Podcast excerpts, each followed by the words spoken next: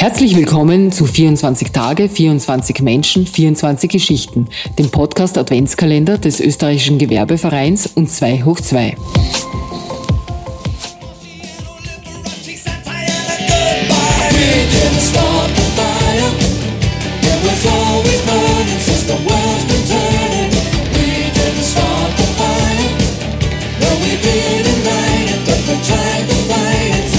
Herzlich willkommen zur neuen Ausgabe von 24 Tage, 24 Menschen, 24 Geschichten. Mein Name ist Sascha Ladurner und wir starten jetzt gemeinsam in dieses Wochenende. Heute ist Freitag, der 9. Dezember und wir unterhalten uns heute über aktuelle Krisen und warum wir die Anzeichen, die diesen vorausgehen, nicht erkennen. Dazu bei uns zu Gast ist niemand geringerer als der renommierte Zeithistoriker Professor Oliver Radkolb, vom Institut für Zeitgeschichte der Universität Wien. Professor Radkolb ist neben seiner universitären Tätigkeit auch Herausgeber der Zeitschrift Zeitgeschichte, Vorstandsmitglied der Österreichischen Gesellschaft für Zeitgeschichte und Mitglied der Forscherinnengruppe New Cold War Studies ist er auch. Wie kaum ein anderer hat er sich mit der europäischen Geschichte des 20. Jahrhunderts auseinandergesetzt und kann uns Aufschluss darüber geben, warum wir die notwendigen Lehren aus der Geschichte nicht gezogen haben und, aus seiner Sicht, das auch in Zukunft nicht werden. Auf Sie wartet heute kein einfaches, dafür aber umso aufschlussreicheres Gespräch über die historischen Dimensionen des Ukraine-Krieges und wir werden auch hören, was die Kuba-Krise für Lerneffekte zur Bewältigung der Klimakrise beinhaltet. Nun wünsche ich Ihnen viel Vergnügen beim Zuhören.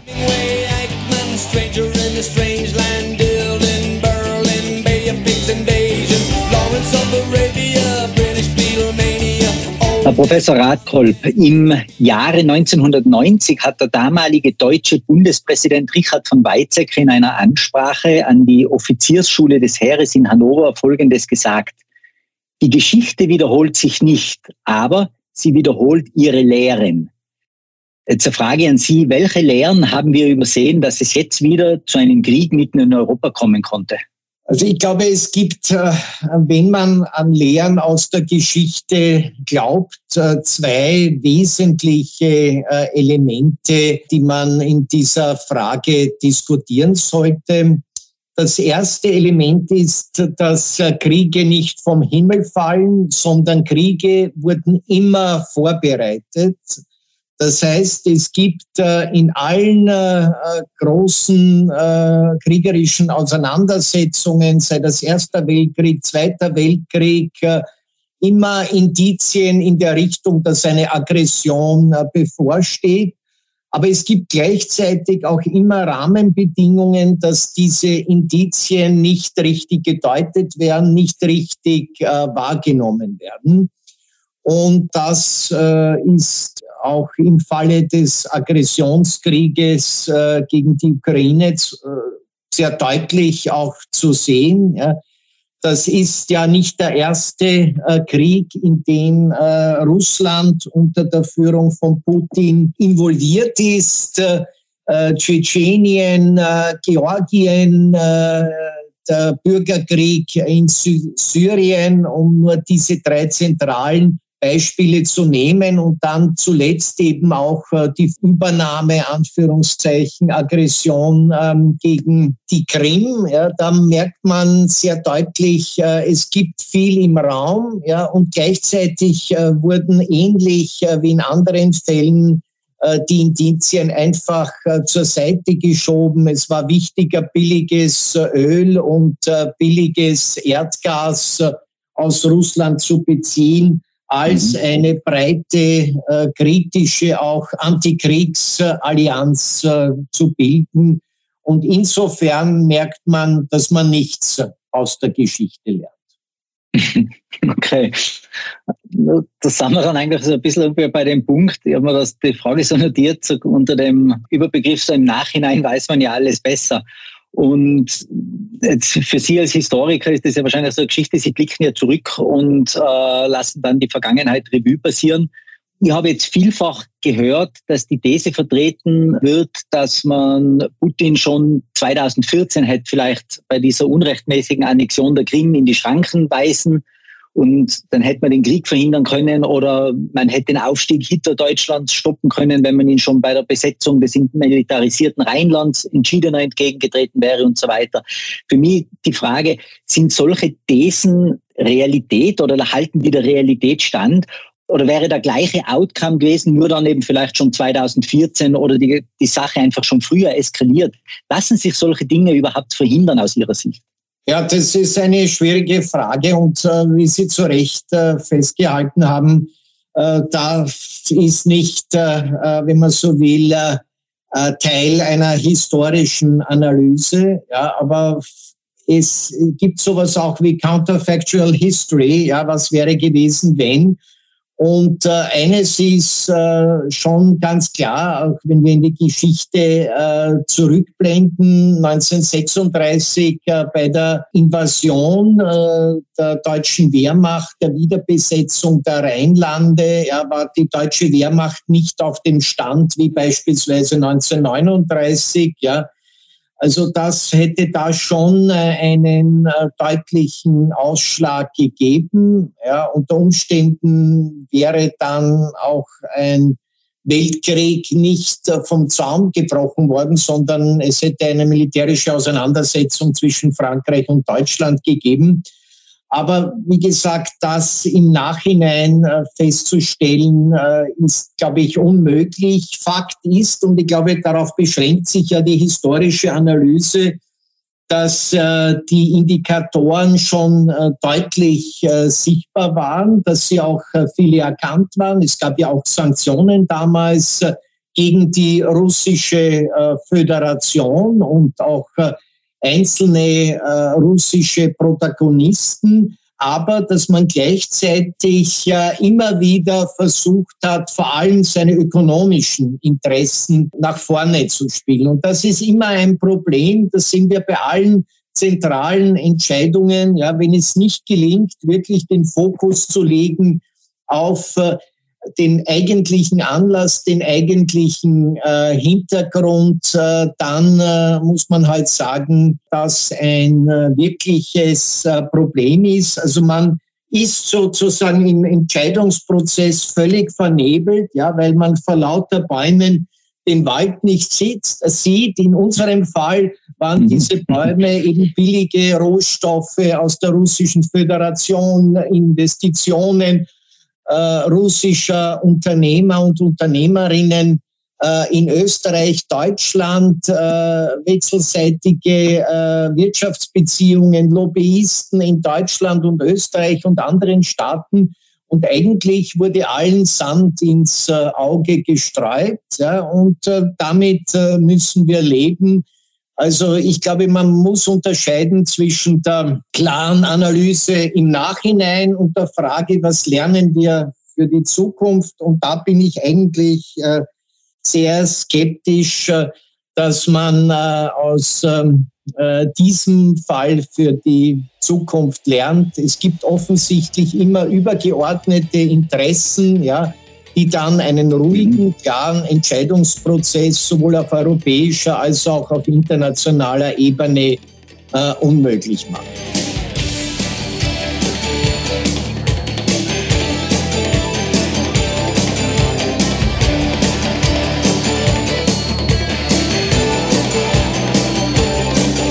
Jetzt sage ich mal, egal ob uns das jetzt gefällt oder nicht, Russland wird ja immer ein Teil Europas sein. Und es würde mich schon interessieren, kann man aus der Geschichte heraus irgendwo einen, einen Lösungsansatz finden oder definieren, wie man aus dieser verfahrenen Situation überhaupt jemals wieder herauskommen kann? ganz unabhängig vom Ausgang dieses Krieges, so dass Europa und Russland irgendwann wieder in eine funktionierende Zusammenarbeit kommen, weil jetzt, ich glaube, irgendwie wird Europa und auch Russland das ja brauchen. Gibt es da ein Beispiel, an, an dem man sich orientieren kann oder so aus der jüngeren Vergangenheit? Äh, das ist völlig richtig. Also äh, Russland äh, ist, obwohl es das momentan ideologisch gesehen eigentlich gar nicht will, Teil Europas. Ja, da gibt es ja sozusagen auch den Versuch, eine eher großrussische im 19. Jahrhundert, teilweise im Panslawismus äh, festsitzende Ideologie darüber zu stülpen. Ja. Aber das, glaube ich, Grundlegende äh, vor diesem Hintergrund äh, ist, dass man äh, erstens einmal früher klar signalisieren hätte müssen, ja, dass man nicht bereit ist, äh, so wie im Falle der Krim, zu protestieren und weiter Handel zu treiben. Ja, das ist eine rückblickend gesehen, aber eigentlich auch schon in der Zeit äh, falsche äh, Signal Konstruktion äh, gewesen. Ja, und ich glaube, äh, gerade autoritäre Entscheidungsträger wie Putin äh, brauchen klare Signale und die Signale aus äh, dem Bereich der Europäischen Union, aber letzten Endes auch der internationalen Öffentlichkeit, aber auch vor allem Chinas waren, naja, sozusagen, es gibt eine äh, Krise, es gibt Sanktionen, aber letzten Endes äh, geht es dann doch äh, um äh, gute Geschäfte, Handel, Wirtschaft, äh, Frieden. Ja. Aber um auf Ihre Frage zu antworten, letzten Endes, äh, äh, man hat das auch in den blutigen Kriegen in Jugoslawien gesehen, wird einmal der Tag kommen, wo es zumindest einen Waffenstillstand gibt die Schwierigkeit äh, ist halt, äh, dass es dann, und wir sehen ja das, wenn wir uns Bosnien-Herzegowina anschauen, wo trotz also großem internationalen Aufwand äh, die mhm. unterschiedlichen ähm, ethnischen Gruppen nicht wirklich äh, zusammenarbeiten können und, und wollen und das eigentlich immer auch ein sehr explosiver äh, Ort ist. Äh, bis herauf in die Gegenwart ist es ja auch extrem schwierig, äh, äh, diese äh, Wunden auch Anführungszeichen zumindest zu verregeln, wenn nicht zu heilen. Und die Frage, die da sicherlich im Raum stehen wird, wer ist sozusagen der Mediator, ja, wer versucht hier überhaupt einmal einen Waffenstillstand, von mehr kann man ja gar nicht reden, zustande zu bringen. Und äh, da muss ich auch mit Blick eben auf die Kriege in Jugoslawien sagen, äh, fürchte ich, wird das nicht so schnell äh, passieren. Ja, wird Zeit brauchen, wird furchtbares Leid über viele Menschen äh, in der Ukraine und auch in Russland bringen. Und glaube ich, was äh, wirklich wichtig ist, und äh, das ist auch etwas, äh, was vielleicht die, die Wissenschaft äh, betrifft und auch die Zivilgesellschaft, ja, dass man schon versucht, auch äh, äh, weiter äh, irgendwie eine zumindest auf einem Mindestmaß bestehende wissenschaftliche ähm, Kommunikation aufrechtzuerhalten. Ja, jetzt auch mit, mit russischen äh, Forschern, Forscherinnen. Auch das ist etwas, was momentan ja eigentlich überhaupt nicht äh, äh funktioniert. Ja. Also ich fürchte, äh, dass äh, äh, dieser Krieg noch dauern wird. Ich bin kein Militärexperte, ich kann nicht sagen, wie lange. Es gibt Kenner der Region, die nach wie vor sehr skeptisch sind, was die Ukraine betrifft und ihre Möglichkeiten, hier militärisch auch Paroli zu bieten, standzuhalten. Andere wieder meinen, dass vor allem mit der amerikanischen massiven Rüstungs- und jetzt auch Ausbildungshilfe es äh, doch gelingen kann. Äh, aber hinter auch dieser, äh, wenn man so will, äh, Diskussion äh, steht ja auch äh, die Gefahr eines zumindest Anführungszeichen beschränkten auch Atomkrieges. Also es ist äh, ein, ein, eine, glaube ich, schwierige Situation in der Gegenwart und ich glaube, niemand kann wirklich sagen, wann äh, dieser Krieg und wie er beendet wird. Tatsache ist, äh, irgendwann wird es zumindest einen Waffenstillstand äh, äh geben und dann muss man, glaube ich, auch eine Form finden, äh, mit, mit Russland äh, wieder äh, ins Gespräch zu kommen. Und da ist für mich die historisch valide Phase der Kalte Krieg, ja, weil da gab es auf der einen Seite klare ideologische äh, Positionen, ja, mhm. und gleichzeitig wollte man vor allem vor dem Hintergrund äh, dass, äh, der Kuba-Raketenkrise, wo die Welt wirklich nur Stunden vor einem äh, atomaren Krieg gestanden ist, ähm, dass man dann wirklich einfach versucht, auf der einen Seite die ideologische Konfrontation, also hier eine parlamentarische äh, Demokratie mit der auch Wahrung der Menschenrechte und der individuellen Freiheiten und auf der anderen Seite eben ein autoritäres Regime, eine äh, Diktatur, auch mit einer äh, totalen Meinungskontrolle. Also wenn Sie sich das russische Fernsehen ansehen, ja, das ist äh, Propaganda pur in den fürchterlichsten äh, Formen und das ist nach wie vor für dieses riesige Land äh, äh der russischen Föderation ist das auch das zentrale Medium letzten Endes, was überall auch äh, nach wie vor gesehen wird muss man Formen finden, einfach äh, zu versuchen, erstens Frieden zu schaffen, was jetzt die Ukraine betrifft, dann auch äh, Frieden aufrechtzuerhalten, aber gleichzeitig klar zu sagen, da hier sind unsere Werte, sind unsere Positionen und das sind Positionen, die nicht verhandelbar sind. Mhm. Ja, also sind jetzt nicht gerade die die besten Zukunftsaussichten, die Sie uns da geben. Ähm, jetzt, jetzt würden wir aber als, zum Abschluss äh, dieses Gesprächs, würde Ihnen gerne ein bisschen was Positives entlocken. Äh, wenn Sie sich jetzt so Europa, Österreich oder vielleicht sogar die ganze Welt irgendwie jetzt mal vorstellen in 30, 40 Jahren, wie soll sie sich entwickeln oder wie würden Sie sich wünschen, dass sie sich entwickelt, damit wir eben vielleicht solche Szenarien, wie wir sie heuer gehabt haben, nicht mehr stattfinden? Ich bin da ehrlich gesagt noch ratloser als in meiner letzten Antwort äh, vor dem Hintergrund äh, eigentlich der totalen äh, globalen Gefahr, nämlich der Entwicklung äh, des äh, Klimas weltweit. Ja, ich will das gar nicht verniedlichen und wie manche von einer Klimakrise sprechen. Ja, und die jüngsten internationalen Entscheidungen äh, auf der Klimakonferenz in Sharm el-Sheikh waren wirklich alles andere als äh, zukunftsorientiert. Ja. Auf der anderen Seite würde ich sagen, äh, manchmal ist es ja so, dass äh, besonders äh, in Phasen einer extremen Krise und einer extremen Gefahr es dann doch gelingt, unter diesem Zwang ja eine breite, auch gemeinsame äh, neue politische Initiative äh, zu entwickeln. Ich komme wieder zurück äh, auf die Kuba-Raketenkrise 1962. Ja äh, wo dann äh, wirklich auch international beispielsweise dann in den 60er Jahren in der Bundesrepublik Deutschland unter Brandt und Scheel die Ostpolitik begonnen hat, Entspannungsinitiativen in den 70er Jahren die Konferenz für Sicherheit und Zusammenarbeit in Europa also es war allen in Ost und West bewusst nach diesem Szenario in Kuba, äh, dass es äh,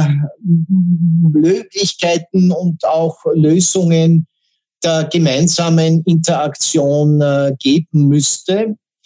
Und man hat sie dann letzten Endes auch gefunden. Und man sollte nicht vergessen, dass diese Phase der Entspannungspolitik in den 70er Jahren letzten Endes auch mitgeholfen hat, äh, dass es äh, zur Transformation des kommunistischen Blocks dann äh, in den äh, späten 80er, 90er Jahren gekommen ist. Ja, auch mit ökonomischen Hintergründen, Turboglobalisierung und anderes mehr. Aber das war schon ein sehr wichtiger Faktor, und äh, insofern äh, habe ich dann noch einen Hoffnungsschimmer, erst, dass einfach vor allem dieser Druck äh, der gemeinsamen Zerstörung des Weltklimas äh, dann so groß ist, dass es dann auch gelingt, äh, wirklich äh, globale Initiativen zu entwickeln und dass dann damit aber auch gleichzeitig äh, aufgrund dieses gemeinsamen gewaltigen Kraftaktes es auch keine, wenn man so will, mehr Zeit oder auch kein Interesse mehr gibt äh, für äh, kriegerische äh, Auseinandersetzungen. die halt jetzt uns Europäer besonders ähm, äh, betreffen, weil wir, es sind ukrainische Flüchtlinge in ganz Europa, also vor kurzem in Prag, also wo eine große Anzahl von Flüchtlingen ist, in Österreich, Deutschland und so weiter. Aber wir dürfen nicht die Augen verschließen, dass es natürlich gleichzeitig auch äh, blutige kriegerische äh, Auseinandersetzungen in anderen Teilen der Welt gibt, Afrika, die wir mhm. einfach ausblenden. Ja. Und das ist eben meine Hoffnung, dass äh, es dann halt zu dem Punkt kommt, dass man doch vielleicht in allerletzter Sekunde einen gemeinsamen globalen Kraftakt macht und alle, alle auch Möglichkeiten, finanzielle, technologische, gesellschaftliche Möglichkeiten bündelt, äh, um äh, die Klimakatastrophe vielleicht doch noch äh, zu verhindern. Das wäre meine, meine Hoffnung. Ja, das hoffen wir alle. Herr Professor, ich würde sagen, dann haben wir das Thema einmal umrundet. Ich sage vielen Dank für dieses aufschlussreiche und auch interessante Gespräch. Ich glaube, wir sind alle als Hörerinnen und Hörer heute ein bisschen klüger geworden, was die historische Sicht der Dinge auf unsere Zeit angeht.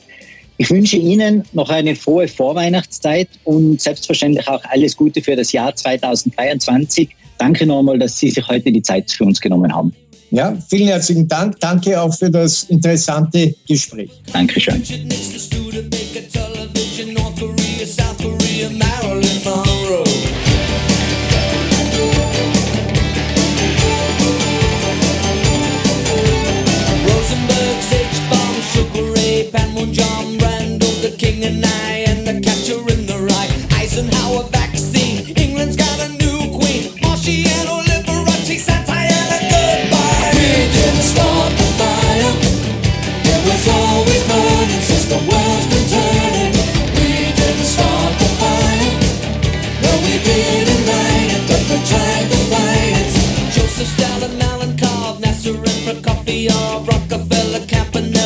Communist